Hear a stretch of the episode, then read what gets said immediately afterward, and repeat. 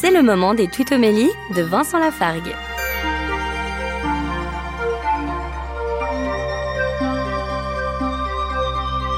Dans sa première lettre aux Corinthiens, Paul nous dit, chapitre 9, verset 16, Annoncer l'Évangile, ce n'est pas là pour moi un motif de fierté, c'est une nécessité qui s'impose à moi.